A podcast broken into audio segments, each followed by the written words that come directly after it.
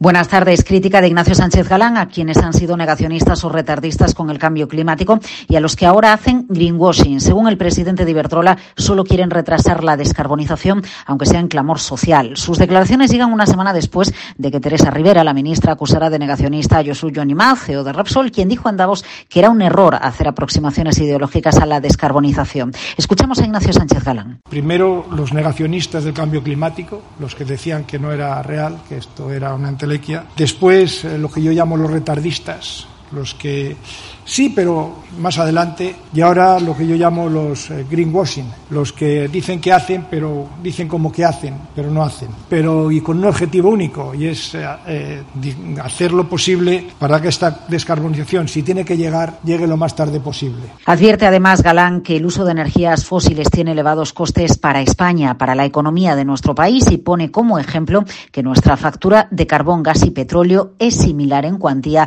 a todo lo que ingresamos, a lo que ingresa España por turistas extranjeros. Nuestra factura de combustibles fósiles todos los años es similar digo similar en términos equivalentes a los ingresos que tenemos del turismo extranjero en España. Somos uno de los países que batimos récord de turistas, pues el dinero que nos dejan los turistas extranjeros lo utilizamos para comprar productos de energías fósiles, carbón, gas y petróleo.